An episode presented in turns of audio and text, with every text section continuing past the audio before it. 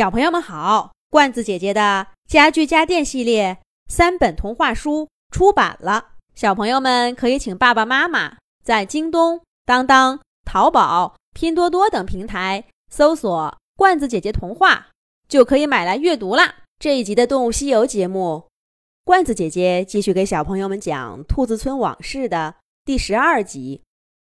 那里的毒蛇有三四米长，个个长着一口毒牙，眼睛比灯泡还亮。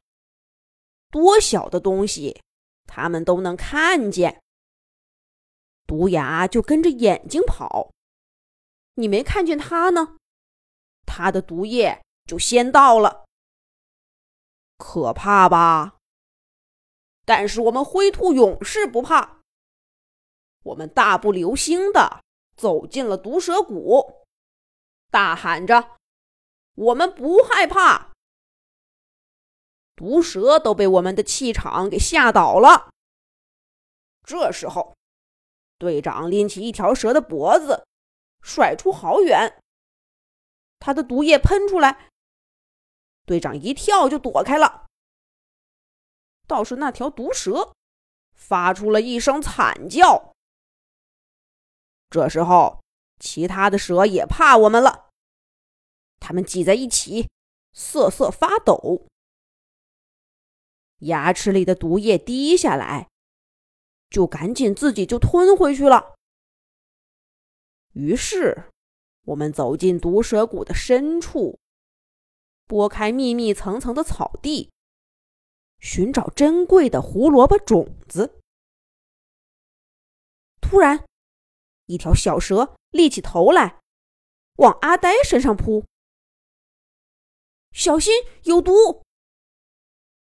我们大声喊着。小强和大熊扑倒了阿呆，三个人滚到一边去。小蛇扑空了。恶狠狠地看着我们，我们立刻把它包围起来，也毫不畏惧地看着它。这下那小蛇害怕了，耷拉下脑袋，滑行到它的同伴身边去了。我们就在小蛇刚刚待过的地方，看到了一大片长着白色花絮的。胡萝卜，白兔子们簇拥着卷卷，听他绘声绘色的讲毒蛇谷的故事。这样的故事，自从灰兔勇士回到兔子村以后，白兔子们已经听了无数遍了。每一只灰兔子都讲着一模一样的故事，连语气、语速。停顿的方式都毫无差别，可白兔子们却总是像第一次听似的，发出几乎一样的惊呼声和鼓掌声。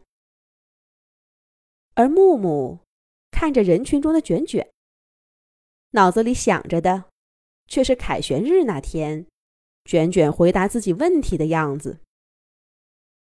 那个支支吾吾的卷卷。和现在这个意气风发的卷卷，到底哪个才是真实的呢？他们在毒蛇谷里究竟遭遇了什么？木木隐隐觉得，这里面有一个没有被言说的故事。他很想找卷卷问问，可是眼前的卷卷总是被白兔子们簇拥着，然后又被灰兔子们。召唤回了勇士基地，卷卷好像越来越陌生了。木木脑子里又出现了第三个卷卷，那个在树林里哭着，恳求自己代替他完成考核任务的卷卷。可是只一闪而过，所有的卷卷都不见了。这一年的秋天可真长啊！胡萝卜种子全都收起来了，天还是热得慌。然后就突然之间，气温急剧下降，一夜的功夫，整个兔子村就好像冬天来了似的。